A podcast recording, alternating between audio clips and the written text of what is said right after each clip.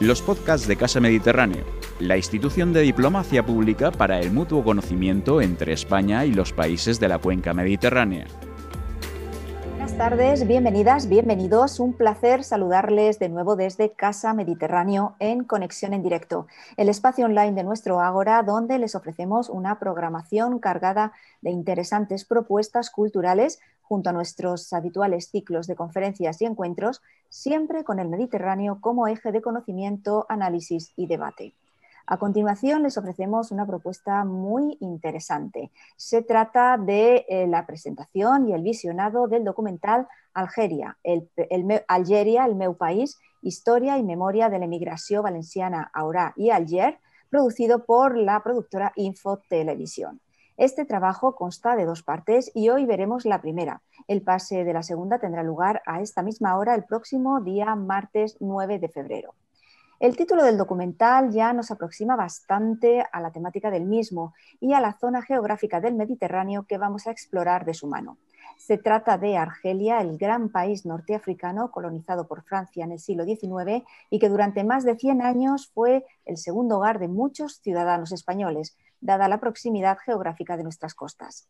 De este modo, Algeria, el meu país, nos acerca a través de sus fotogramas esa intensa y longeva relación que mantuvieron familias valencianas de diferentes comarcas, desde la Safor hasta la Vega Baja, en tierra argelina, donde a lo largo de un siglo emigraron por diversas y diferentes causas como fueron la huida de la pobreza, la búsqueda de mejores oportunidades o en una última oleada la marcha por causas políticas de una España devastada por la guerra civil.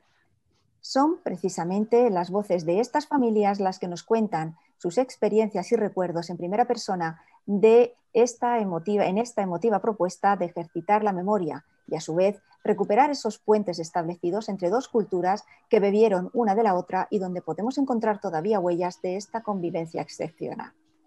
Para profundizar en esta interesante propuesta, hoy tenemos el gusto de contar con la participación de Julie Esteve, guionista y director del documental. Buenas tardes, Julie. Hola, ¿qué tal, Sonia? ¿Cómo estáis? También contamos con la participación hoy en este espacio de Ángela Menalles, coautora junto con Joan Lluís Monjo del libro Els Valencians d'Algèria, 1830-1962, en el que se basa la primera parte del documental. Muy buenas tardes, Ángela. Hola, ¿qué tal? Buenas tardes. Y también nos acompaña hoy Álvaro Bermoet, cónsul general de España en Orán. Desde allí nos atiende esta tarde. Muy buenas tardes, Álvaro. Hola, buenas tardes, ¿qué tal? A todos, muchísimas gracias por acompañarnos y les presentaré a, los invitados en este espacio de hoy, porque Julie Esteve, como les he comentado, el eh, productor y además director de este documental, es periodista, graduado en Historia y Geografía y, e Historia del Arte por la Universidad Oberta de Cataluña. Director de Info Televisión desde el año 2004, es además autor del documental Amado Granel, el valencià que va a liberar París, producido en 2018, y del programa Rosquille, Rosqui, eh, perdón, Rosquiletres, perdón, eh, emitido desde 2018 en Apunt. También ha llevado a cabo la investigación y dirección de la serie documental Del Mongo a Manhattan, Valencians a Nueva York, así como ha dirigido el documental que les eh, vamos a, presentar hoy, Algeria, el meu país, y también ha codirigido el documental La batalla del Varsovia y Valencians de Mallorca. Con anterioridad, Julie ha desempeñado una amplia labor periodística en medios de comunicación audiovisuales en la comunidad valenciana, como periodista delegado de TV3 en Valencia entre 1995-2004, así como coordinador de informativos de Canal Nou entre 1989 y 1995. Anteriormente también trabajó como periodista en medios de comunicación escritos en Barcelona y Valencia y como escritor es coautor del libro La televisión imposible, de anys d'informatius a Canal Nou, publicado por Ediciones 3 y 4 en el año 2000. Por su parte, Ángela Menalles, ella nace en el municipio de Hussein Dey, de la provincia de Argel, unos años antes del éxodo masivo tras la independencia argelina en 1962 y ya de vuelta a la tierra de sus antepasados y familiares, se licencia en Filología Románica y en Filología Catalana, realizando un doctorado en la Universidad de, Alacant. Trabajó 24 años como profesora de valenciano en el Instituto de Estudios Secundarios de la Mayadeta de la Vila Lloyosa y luego estuvo 10 años en la Escuela de Adultos de Benidorm hasta su jubilación. Eh, fruto de sus experiencias, investigaciones y estudios, escribió un artículo online muy interesante sobre el valenciano que se hablaba en Bab el Oued, un barrio de Argel donde había mucha gente procedente de pueblos valencianos.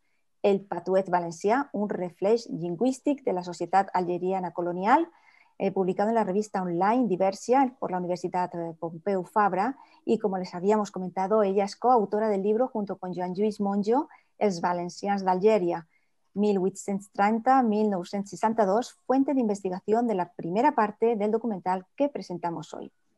Por último, les presento a Álvaro Bermoet. Él es licenciado en Derecho y en Administración y Dirección de Empresas y él e ingresó en la carrera diplomática en el año 2014 como jefe de servicio en la Subdirección General para Oriente Próximo, cargo que desempeñó hasta el 1 de agosto de 2015 cuando fue nombrado jefe de área en la misma Secretaría. Su siguiente destino fue en Guinea Ecuatorial, donde fue secretario de Embajada de Malabo en Comisión de Servicio desde marzo hasta abril de 2017 y después fue nombrado jefe de área de la Secretaría General en Oriente Próximo. En agosto de ese mismo año fue nombrado consejero técnico en la Unidad de Apoyo de la Dirección General para el Magreb, Mediterráneo y Oriente Próximo, tarea que desempeñó hasta agosto de 2018, cuando asumió el cargo de cónsul general en Orán, puesto que desempeña hasta hoy. Como pueden ver, tenemos unos acompañantes fantásticos que nos van a ayudar a conocer un poquito mejor la sociedad argeliana, eh, valenciana en Argelia durante todo este amplio periodo histórico de nuestra historia reciente. Y creo que en primer lugar sería interesante conocer el origen de este documental, producido en 2012, una fecha precisamente que recuerda la efeméride del 50 aniversario de la salida de los europeos de Argelia tras la independencia del país como colonia francesa. La elección de esta fecha para estrenar este documental, desde luego que no es baladí, pero antes debió haber una labor previa de, producción, de, grabación, de postproducción, que quizás Julie nos puede comentar. Coméntanos, Julie, ¿cómo surgió la idea de recuperar este hecho y además transformarlo en una obra audiovisual? Pues yo diría que surge de la sorpresa que nos produjo, a mí por lo menos, el descubrir la dimensión enorme que la migración valenciana hacia Argelia había tenido. yo vivo en Valencia, en la ciudad, en su entorno. Eh, el, entorno geográfico en el que me muevo habitualmente es esa inmensa llanura verde que se extiende en el litoral valenciano desde Castelló hasta Denia e incluso más allá donde eh, la tierra y su cultivo ha generado casi siempre más inmigración que emigración. El secano valenciano, al, cual pertenece parte de la Safor, la Marina y otras comarcas del sur, ha sido en cambio tierra de emigración. Pero eso es algo que no se vive. Siempre hemos comentado con Ángela y con John Lewis que ese es uno de los secretos mejores guardados que existen en tierra valenciana, el, el autodesconocimiento general de la dimensión que tuvo la inmigración. Digo esto porque yo descubrí eso cuando, unos años antes del 2012, hacia el 2009 quizás, o el 10, estábamos una tarde de verano grabando en Tárvena, un pueblo de la Marina Baixa, una conversación de mujeres de Tárvena para oír ese acento peculiar, esa habla peculiar que tienen de, origen mallorquín. ¿no? Era una partida de cartas una tarde de verano, en, una casa de ellas. Y de las cinco señoras que ya hablaban alegremente, tres de ellas empezaron a hablar de su experiencia en Argelia. Y yo que estaba ahí calladito, escuchando la conversación para ver esa forma tan peculiar del habla de, de Tárvena, lo que me llamó la atención no fue lo que cómo lo decían, sino lo que decían. El hecho de que hubiera habido tres de cinco que, que, tuvieran esa experiencia de migrantes en Argelia. Allí descubrimos esa dimensión y gracias al contacto que tenemos con Joan Lluís Moncho, que es de Tárvena, y con Angela Benalles, que, a quien conocimos a raíz de ese, inicio del proceso, pues eh, descubrimos eh, de verdad cuánta dimensión tenía en cuanto a trascendencia de los hechos y en cuanto a emociones tan tremendas como las que se generaron entre los valencianos de Argelia antes, durante el, éxodo y después del éxodo tremendo del, 62. De ahí nace este trabajo. Mm. Y lo que es la parte de preparación, de de, digamos, eh, de conocimiento, de investigación sobre el terreno de, todas estas familias, ¿cómo, cómo lo, lo, llevaste a cabo? Ahí vivimos del trabajo previo que Ángela y Joan Lluís habían hecho en Valencians d'Algeria, en su libro, porque ellos fueron los que nos pusieron en contacto con una selección de unos 20, 25 testigos presenciales de aquellos hechos, quienes pudieron contar pues, toda su vivencia, eh, tanto de los años felices, por llamarlo así, de, la colonia antes de la guerra, que, fue el, objeto de, la investigación de Angela y de John Lewis, como, digamos, de lo que ocurrió en Argelia y ellos vivieron en primera línea a partir de 1954, cuando el FLN inicia su, actividad eh, bélica para conseguir la independencia por las armas, porque no habían encontrado otro camino pacífico para conseguirla. esos ocho años de guerra y, todo lo que vivió, vivieron después en la posguerra, en, su exilio en tierras valencianas o francesas, digamos que era un tema que sí que fue eh, no estaba en el libro, pero sí que apareció en las entrevistas y que nosotros decidimos, por tanto, dividir en dos partes. Una primera parte fue la que se basó en, el trabajo de Ángela con aquellos testigos, pero siempre a partir de esa generosidad que tuvieron ellos para transferirnos o pasarnos esos contactos y ayudarnos a hacer el, propio trabajo. Ellos mismos, Ángela y, Joan Lluís, también son informantes en nuestro documental y ellos cuentan su investigación y lo que vieron y lo que vivieron en, nuestras, en las dos partes de la película. Vamos a centrarnos en esta parte, si te parece, porque este documental, eh, les comento, eh, nos acerca precisamente a las experiencias de los valencianos que, como bueno, unos ya en la actualidad, ya muchos ya mayores, rememoran sus historias de convivencia entre distintas culturas, unas formas eh, diferentes de abordar realidades entre los que vivían allí y los que llegan en busca de, una oportunidad para comenzar de nuevo. Ángela, tú que has buceado precisamente la historia de, esta convivencia, una convivencia que, arranca en el año 1830 y que perdura hasta 1962 y que tiene diferentes etapas, como bien nos ha adelantado Yuli. ¿Qué nos, puede, nos puedes comentar cómo se desarrolló? Bueno, pues a ver, nosotros vimos que empezamos el estudio y aquí en, España no se, había, no se había estudiado en exceso todo este fenómeno. Solamente había dos autores que nos, interesaron porque eran historiadores, que son eh, Joan Fermín Bonmatí y eh, Juan Bautista Vilar, que Mm, proceden también del sur, desde Alicante, son, uno es de, Santa Pola concretamente, y entonces vimos que las causas, a través de ellos, eh, vimos que las causas principales habían sido efectivamente desde 1830 eh, económicas, principalmente, más que no políticas, ¿no? aunque en algunos casos también habían sido políticas, pero eran los menos. Y también por algún problema con la justicia, cosas de este tipo que les obligaban a emigrar. Eh, esa primera emigración, la que conocemos desde 1830, ya tenemos testimonios a través del archivo parroquial, se puede ver que ya había matrimonios de algunos pueblos de aquí del, del sur, como Murla o algún otro pueblo así pequeño que decidieron marchar en grupo, toda la familia, para eh, mejorar su, situación económica. Y hay constancia de matrimonios, hay partidas de, nacimiento, también hay certificados matrimoniales. Todo esto eh, quiere decir que no es un, un hecho baladí, sino que se remonta o sea, hay generaciones que a lo mejor tenían antes de la independencia tres generaciones que habían nacido allí. Ya se sentían propiamente eh, argelinos, ¿no? Pero no, ellos no decían argelinos, decían franceses, porque claro, era colonia francesa.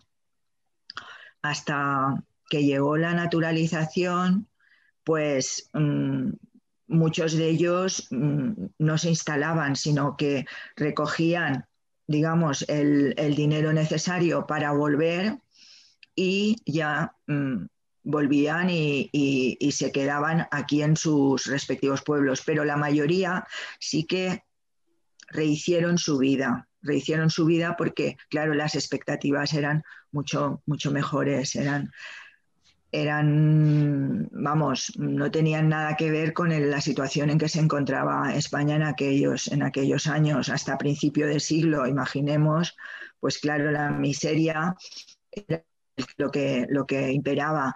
A partir de la, de la plaga de la filoxera, empieza a haber un movimiento de, de cuadrillas que que dejan aquí a sus familias y van temporalmente. Eran los temporeros. Y va mucha gente de Almería, mucha gente de Murcia, de Alicante. Y, claro, todo eso hizo que cada vez abundara más, más y más gente. No, no, está, no está computado el número exacto de personas que fueron de aquí, pero como decía Julie, eh, tú te vas a, cualquier pueblo de la Marina y empiezas a preguntar y mi primo estuvo, mi abuelo estuvo, mi madre, sobre todo las mujeres, que eso quería recalcarlo, empezaron a desplazarse a Argelia a partir de los años pues, 40, 45, que es cuando va mi madre. Mi madre fue mm, a raíz de la muerte de mi abuelo, que, claro, se encontraron tres mujeres, mi madre, mi, tía y mi, y mi abuela, mm, solas en el campo, en Altea. Y claro, las llamaban ya familiares que estaban allí diciéndoles que, que no se lo pensaran y que cogieran el barco y se fueran. ¿Qué pasa? Que la necesidad de, domésticas, que llamaban ellas, de, personas para cuidar a niños, para cuidar a, personas mayores, para, el, cuidado de la casa, era muy grande, porque claro, allí las familias de clase media pues eran las francesas ¿no? o las de origen judío. Mm. Y, claro, ellas llegaban a sitios maravillosos donde efectivamente estas señoras de Tarbena nos han contado pues que quedaban totalmente alucinadas y prendadas de lo que se encontraban allí, pero que las recibían muy bien y entonces ese tipo de, de, migración proliferó muchísimo, muchísimo. Había algunas que se dejaban a sus propios hijos ya cuando habían pasado dos o tres meses de lactancia y se iban a dar de mamar a los, a los pequeños de, las familias judías y, francesas. Todo esto, claro, eh, mm, lo he puesto así un poquito de manera eh, aleatoria, pero viene, os, quería presentar un poco el modelo de, población que fue llegando poco a poco el sector primario. En primer lugar, que era la agricultura, eran todos la infraestructura para hacer las, las ciudades, ¿no? Babeluet, que es el pueblo que hemos nombrado antes, que es el que acogió al número más alto en Argelia, ¿no? En Argel, quiero decir, en la ciudad de Argel el, barrio de Babeluet acogió a un gran número de, de, de personas de, aquí, del sur. Y después en, en Orán estaban sobre todo en la Marina, en el barrio de la Marina. Quiero decir que ellos llegaban y un poco como se hace siempre en las emigraciones, iban a buscar al familiar o a la persona que les acogía y a partir de ahí ya buscaban trabajo, tenían refugio, sabían que podían estar bien durante una temporada hasta que ya después eh, se iban independizando. Eh, Muchas de las chicas estas que he comentado, claro, ya se casaron, ya formaron las familias y es el caso de mi familia concretamente. Yo hablo siempre de mi familia porque, claro, es mi referente más próximo. Mi padre ya estaba allí, ya estaba allí desde 1930. Allí se conocieron mis padres, allí se casaron. Quiero decir que fue por eso, porque iban al lugar donde estaban los más cercanos, los del mismo pueblo normalmente. Todo esto, toda esta línea del tiempo llega incluso hasta 1960 en que todavía había emigración hacia Argelia.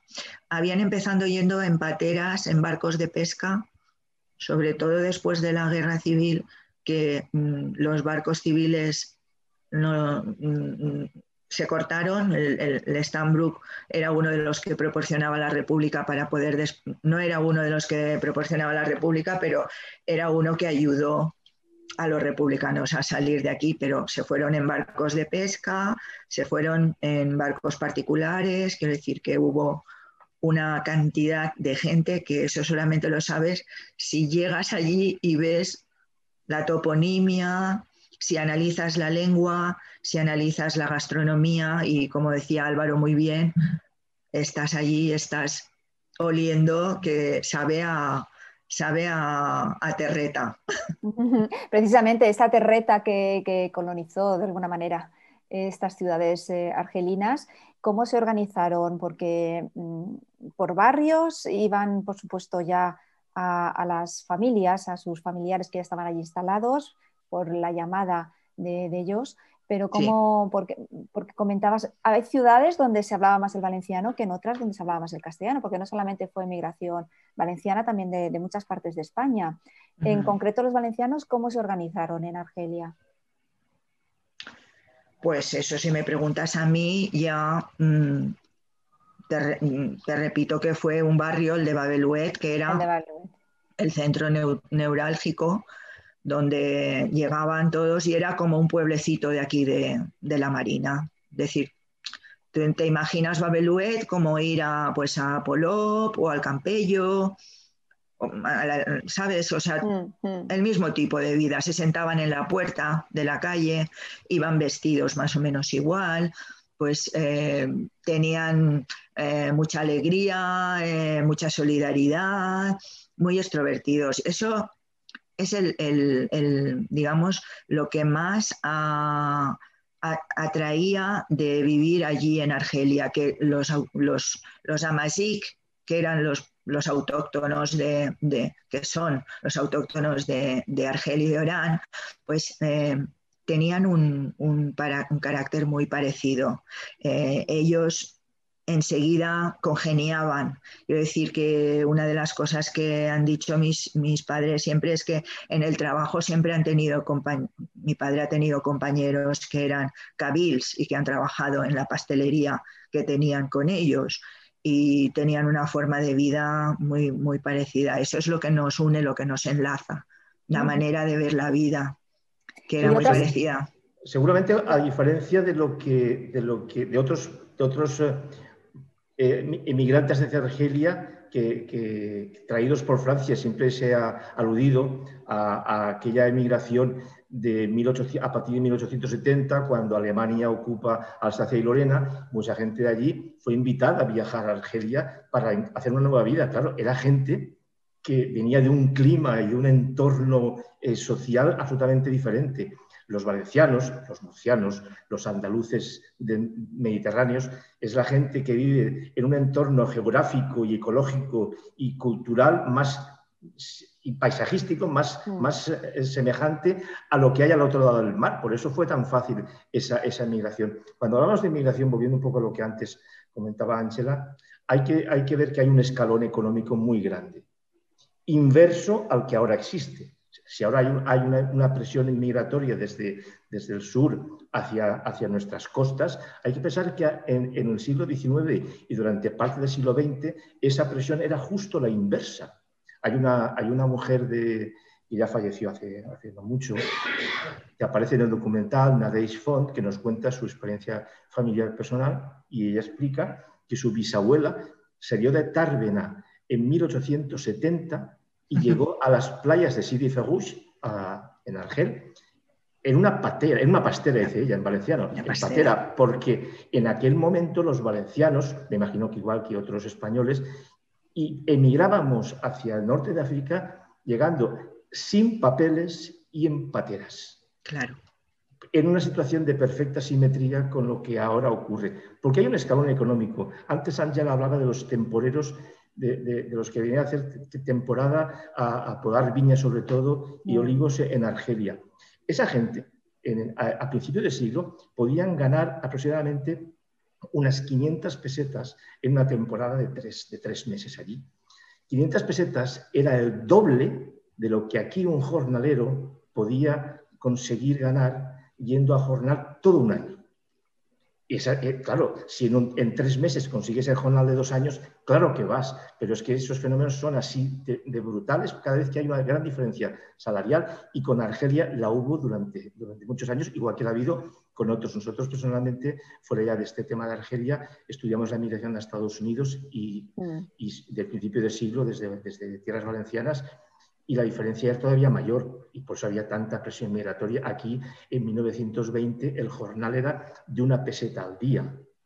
Podías tener dos o tres jornales a la semana. Al año ganabas 100 o 150 pesetas. En Estados Unidos esas 100 o 150 pesetas se ganaban no en un año ni en un mes, sino en una semana. ¿Cómo no iba a haber presión migratoria desde nuestra tierra, igual que desde el sur de Italia o desde Grecia hacia Estados Unidos? Igual que la, ha habido hacia Argelia, era inevitable y nadie pudo poner barreras a esa migración por mucho que se limitara, por mucho que se intentara prohibir, porque era ilegal emigrar en muchas fases de esta historia y la gente emigró igual que ocurre ahora. Efectivamente. Eh, volviendo un poquito al documental respecto a las voces que nos relatan estas, sus experiencias y, además rememoran aquellas, aquellas vivencias que tuvieron con diferentes culturas en, en tierras argelinas, eh, ¿Cómo acogieron esta propuesta? Eh, coméntanos, Julia, algunas sesiones de rodaje que tuvieron que ser muy emotivas con estas personas. Eh, bueno, insisto en que al, recibir como herencia de nuestros amigos Menaches y, Monjo esos testigos, ellos ya venían preparados, estaban acostumbrados a hablar y fue tremendamente fácil conseguir que nos contaran toda su trayectoria por Algeria. Incluso nos pasó y, frecuentemente que les veías agradecidos porque, porque esa, esa, historia que para ellos en muchos casos es pasión y es emoción, pudieran transmitirla. ¿no? Sí que es cierto, aunque yo no percibí tanto eso, y sí lo puede contarme más Ángela, que para algunos de ellos, ya digo, no para nosotros, porque siempre encontramos facilidad, eh, pudo, resultar más complicado hablar de las épocas buenas que de las malas. Angela siempre nos ha contado, y ahora ya puede abundar en eso, que eh, eh, los malos recuerdos a veces hacían difícil entrar a ciertas personas. Hay gente que no ha podido hablar. ha habido personas a las que nosotros entrevistamos y Angela nos contaba que era la primera vez que les oían hablar tanto tiempo de tantas cosas delicadas y difíciles de, explicar, ¿no? Porque realmente eran cosas, había muchas emociones. Nosotros nos pasó, que a mí me pasaba, sería así de emotivo, o me, habría hecho así de, sensible con la edad, o vete a saber qué, pero me, pasó muchas veces durante el montaje del documental en que, habías que había de escuchar muchas narraciones y compactarlas y, agruparlas temáticamente. En los últimos capítulos donde ellos expresan su tremendo amor por aquella tierra, su, su tremenda nostalgia de la que nunca podrán recuperarse, no podrán satisfacer, entre otras cosas porque Ángela también dice en el documental que ya no pueden volver allá porque aquellos para ellos es el paraíso perdido, ya no existe, no pueden volver. Yo tenía que parar de montar y a tomar ahí porque me ponía, se me saltaban las lágrimas, ¿no? Mm. se te hacía un nudo, en, muy intensas. Ángela, cuenta tu... No, solamente eso que mm, mi madre, por ejemplo, que fue entrevistada por Julie y que yo me quedé boquiabierta de ver cómo le contó cantidad de cosas que siempre habían sido tabú, porque claro, mm hablar del, tema de la desaparición de, familiares, pues todo eso no. Empezaban a hablar a lo mejor entre ella y cuando venía mi tía, que mi tía estaba en Francia, en Cannes, viviendo, y venía todos los veranos, pues a veces se ponían entre ellas a hablar, pero vamos, paraban porque, claro, eh, para ella suponía eso un, un desgarro porque claro, se mm, desapareció, un, desapareció un tío, un hermano de ellas, que no lo volvieron a ver. Y entonces mi madre tuvo que ir dos o tres veces después del, 62, después de estar ya aquí instalados, para investigar a ver si lo encontraban, pero definitivamente no apareció. Y ella, claro, todo eso cuando, cuando lo estaba contando, claro, era sorprendente que, Sí, también se emociona, se emociona en el documental porque, porque mm. es que mm, siempre, eso quedará ahí siempre. Y, casi todos los, los las personas que, que íbamos a entrevistar empezaban por la parte mala, que era la vuelta, es decir, lo mm. que supuso la vuelta porque estaban, era un trauma, mm. estaban todavía con el shock, después de 40 años, estaban con el shock, pero intentamos sacarles la parte positiva, porque en realidad lo que queríamos era hacerles un homenaje de su, del tiempo que estuvieron allí, ¿no? de su estancia allí, y que cuando mm, en casa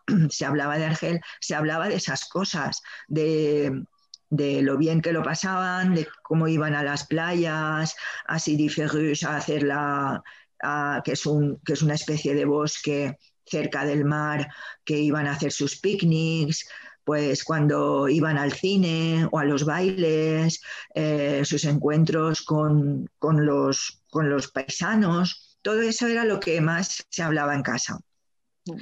Y, claro, mm, la parte esta, que es la parte oscura, que es la segunda parte del documental, eh, la evitamos, la evitamos. Pero ya Julie, ah, cuando hizo las entrevistas, eh, digamos que guardó esa parte y le ha sacado muy buen provecho.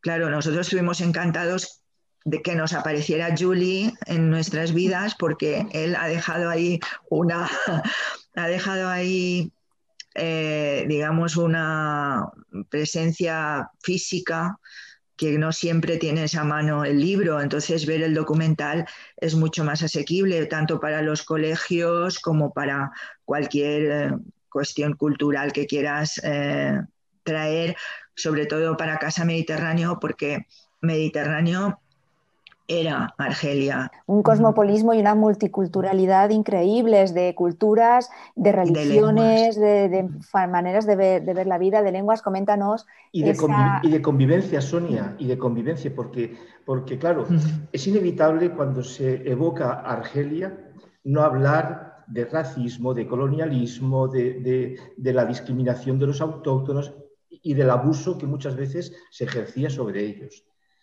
pero quien abusaba de los autóctonos no era la gente llana, emigrantes pobres, valencianos, murcianos, andaluces, que llegaban allí.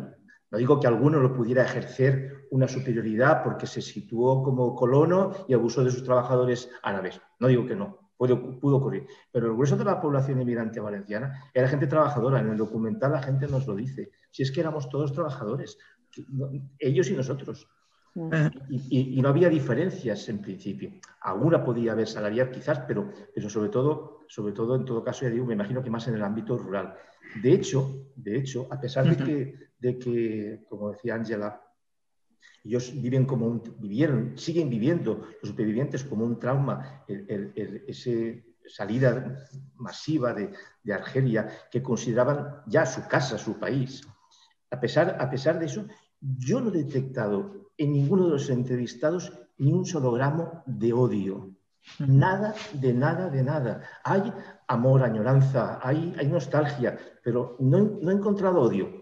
Sí rabia, sí impotencia, pero no tanto contra, contra la población argelina autóctona. La, impotencia, la rabia, la, la rebeldía, es contra un Estado francés que no supo gestionar la, descolonización porque de otra manera sí que hubieran podido quedarse. Eso es, una apelación constante. Y, sin, mm. suscitarla, sin, comentarla, simplemente sacando el tema y dejándoles hablar, es curioso que varios de los entrevistados ponen como ejemplo a Sudáfrica. Dicen, en. Sudáfrica estaban mucho peor que nosotros, se odiaban a muerte eh, las dos, la, minoría blanca colonial y la mayoría negra, y aquí estábamos más o menos conviviendo. En Sudáfrica pudieron llegar a la independencia sin traumas y nosotros no supimos hacerlo. Francia no supo descolonizar. Y ese sí que es un motivo de, si no de odio, sí de rencor o sí de mal recuerdo hacia, hacia los gobiernos de Francia de aquella época.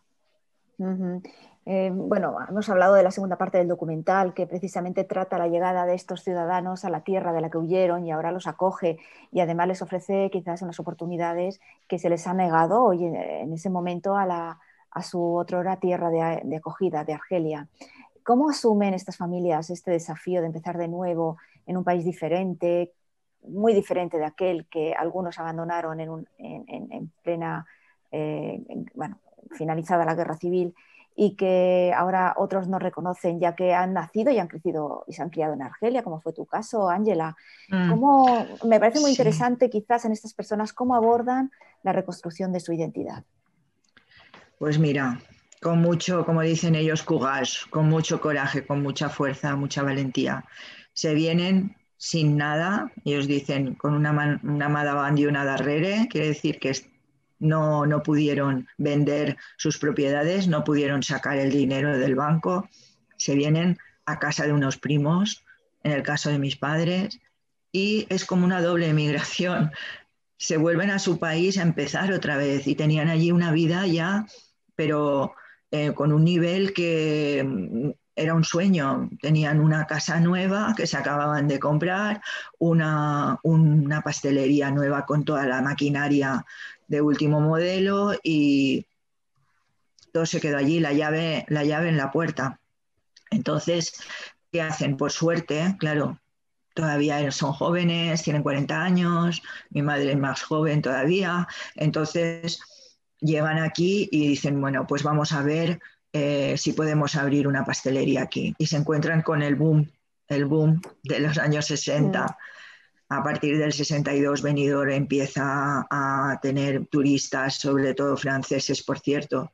Y claro, igual que le pasó a mi padre, a mis padres, pues eh, les ocurre a muchísimos otros que, se que vinieron aquí y se instalan y abren negocios de hostelería, principalmente porque es en ese momento lo que la demanda que hay. Pero vamos, ellos se habían hecho especialistas en, muchas otras cosas, pues podría ser en la construcción, por ejemplo. Eh, claro, eh, la manera de trabajar de Argelia era la de la metrópoli.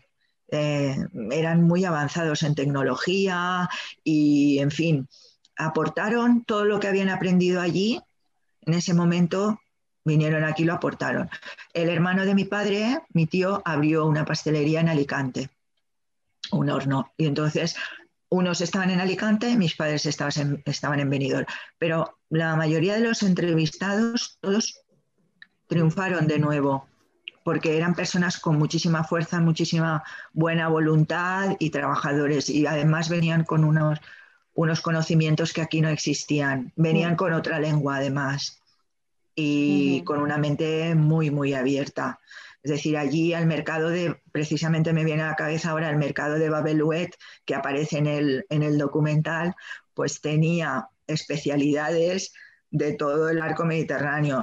Eh, aparte de los autóctonos que también tenían su aportación, porque, claro, eh, todo lo que era de cultivo agrícola ellos lo vendían en el, en el mercado, las, las, las, aceitunas y toda la parte salada de saladuras era cosa nuestra, pero luego tenías los espaguetis, la pasta que la hacían allí mismo con una máquina, pues eran los italianos. Claro, todo aquello brindaba una cantidad de conocimientos que cuando llegaron aquí todo eso lo, revertieron y claro, hacían especialidades que aquí eran totalmente desconocidas. ¿Cómo no iban a triunfar los restaurantes y los hoteles? Si es que era todo, era mm, modernísimo, era la modernidad hmm. en el país Valencia. Eso es lo que, lo que yo pienso que tuvieron la gran suerte de la, de la etapa turística que se abrió en ese momento. Han pasado ya casi 60 años precisamente de, este éxodo, del, éxodo de los Pieds y además tras un periodo tan largo de convivencia entre ambas culturas, la española y la argelina, eh, ¿qué pasó en Argelia cuando se vino toda esta población? Todavía quedan huellas hoy en día de la presencia de esta importante colonia en el país norteafricano. Huellas de índole arquitectónico, infraestructuras, costumbres, gastronomía, incluso lengua. Quizá nuestro cónsul general en Orán, Álvaro Bermoet, nos puede comentar algunos aspectos de este legado que, que perdure a día de hoy e, e, inevitablemente nos vincula con Argelia. Sí, y además en el caso de Orán es una vinculación que incluso es anterior a, esas inmigraciones ¿no? que, estamos, que estamos tratando, porque en realidad, visto desde una perspectiva u otra, Orán casi toda su historia ha formado parte de la misma comunidad política o cultural que España. Es decir, ya en la época andalusí, en las distintas dinastías ¿no? almorávides, almohades, cuando ya Argel pronto iba a formar parte de otra realidad, que era el Imperio Otomano, con la regencia de Argel, Orán no. Orán ya entonces tenía una, una relación eh, muy estrecha con la, con, la, con la, España musulmana y de hecho eh, las huellas eh, arquitectónicas, los minaretes andalusíes que hay en la parte antigua de Orán recuerdan mucho a los que encontramos en España porque era la misma realidad política y cultural. Eso ya en la época de la España musulmana. Luego vinieron dos siglos y medio de presencia militar española en Orán, es decir, el Orán español. Orán era una plaza de soberanía española durante más de dos siglos y eso eh, se ve muy reflejado en la ciudad, de entrada, bueno, todo el sistema de fortalezas, por ejemplo, eh, el, icono o el elemento más icónico de Orán, que es el fuerte de Santa Cruz, que, domina desde un alto toda la ciudad, bueno, pues se hizo tras la llegada de Cisneros, es decir, es un fuerte español. Hay muchos fuertes de, esa época y desde el siglo XVIII conectados con un sistema de laberintos y que, y que un poco dan mm, imagen al Orán antiguo, al primer Orán porque Orán ya existía, tenía población bereber y andalusí, pero digamos que los primeros barrios del Orán antiguo eh, datan de la época española, ¿no? Entonces eso era ya el barrio español. Y por ejemplo la calentica, ¿no? Ese plato tan, tan típico que, eh, supuestamente de un origen español, en realidad procede de la época de presencia española de, Orán, es decir, de ese periodo que, de los siglos XVI al XVIII, en el cual también además llegaron eh, judíos, moriscos, etcétera, que venían de la península. Entonces ya había una huella, digamos, muy importante, pero es evidente que desde un punto de vista sociológico, lingüístico y gastronómico, eh, desde luego la, principal, el principal factor de influencia son estas inmigraciones de las que hablamos, ¿no? que, existen desde el principio de la, presencia colonial francesa en Argelia, pero sobre todo va a ser el último tercio del siglo XIX, cuando sean ya inmigraciones, digamos, eh, muy significativas y, a lo que luego se añadirá el exilio republicano español. Entonces, eso eh, va a ser una realidad en distintas eh, partes de, Argelia, pero hay que tener en cuenta que en el oranesado, ¿no? en la región en, torno a Orán, fue mayoritaria. Es decir, la población, Orán era una ciudad de población muy mayoritariamente europea, ¿no? a, diferencia, o sea, que no es el mismo caso que encontramos en Argel, donde había realmente dos mundos. ¿no? Orán era muy, una ciudad muy europea y esa población mayoritariamente llegó a ser hispanohablante. Es decir, después de la Segunda Guerra Mundial, eh, 70% eh, de la población europea de Orán era hispanohablante. Pero en el oranesado eso se supera aún más. Es decir, hay eh, pueblos como Río Salado que eran 100% eh, hispanohablantes. Mm, toda la región de los viñedos, del cultivo de la vid, era hispanohablante. Y, bueno, había muchos municipios que eran, eh, insisto, 100% ¿no? hispanohablantes. Era una región mayoritariamente hispanohablante, pero bueno, es verdad que en España nunca ha habido una gran, no hemos sido muy conscientes de esta realidad, entre otras cosas, pues porque muchos de estos eh, eh, españoles o personas de origen español habían adquirido en un momento dado ¿no? la, nacionalidad, la nacionalidad francesa. Y entonces, de esa presencia, claro, quedan unas huellas, en fin, muy interesantes. ¿no? lingüísticamente, por ejemplo, en el dialecto oranés del árabe, en la darilla oranesa, eh, hay, multitud de palabras españolas. Eh, otra cosa es que no todo el mundo luego en Orán sabe que son palabras españolas, pero, en fin, si hablamos de eh, cocina, chancla, lejía, armario, todo eso se dice, ¿no? Igual que, igual que en español. cigarro, ellos dicen garro, es decir, que hay, una, hay un léxico tremendo en el, árabe de aquí, e incluso en el francés de Orán, ¿no? Había, había habido también palabras gastronómicamente, también hay mucho. Es lo más fácil del mundo pasar por Orán y encontrar restaurantes de paella que no es exactamente lo que nosotros llamamos paella, pero ellos, para ellos es un plato tradicional. Es decir, hay muchos restaurantes en Orán que tienen un día a la semana que hay paella.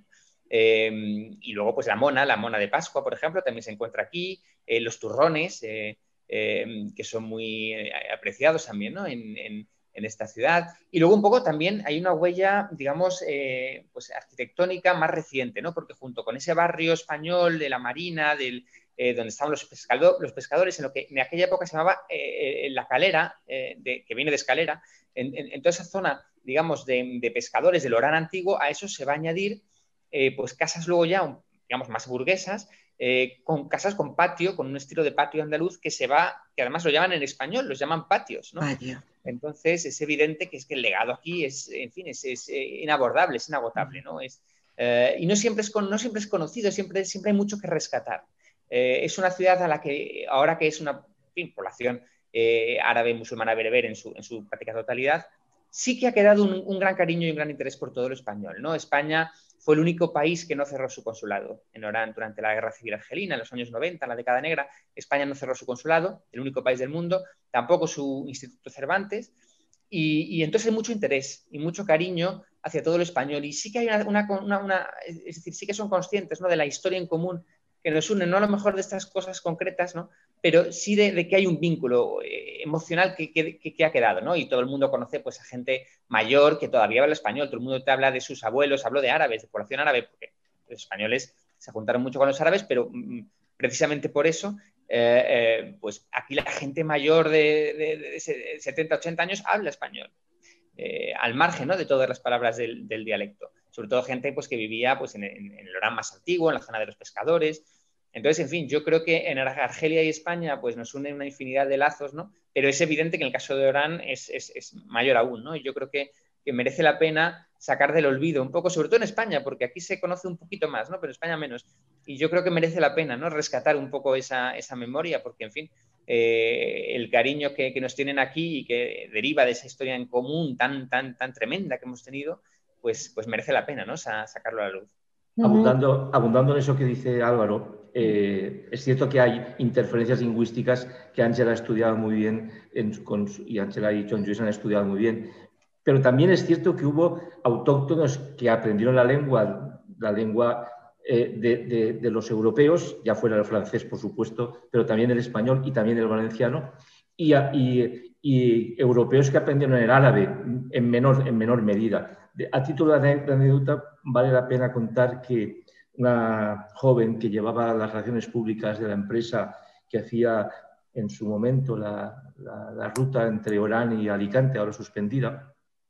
Grabamos unas imágenes en el barco para el documental y ella nos contó que su abuela la oía hablar muchas veces en una, en una lengua que ella no comprendía y que solamente cuando llegó a Alicante supo que aquella lengua que hablaba su abuela era el valenciano, porque era de las que convivió en su momento con valencianos, no sé si fue en la zona de Orán probablemente, porque a pesar de esa presencia general española también había núcleos importantes de valencianos en el, oranesado y, aquella joven recordaba, evocaba a su abuela hablándole en valenciano sin saber ella que lo era, ¿no?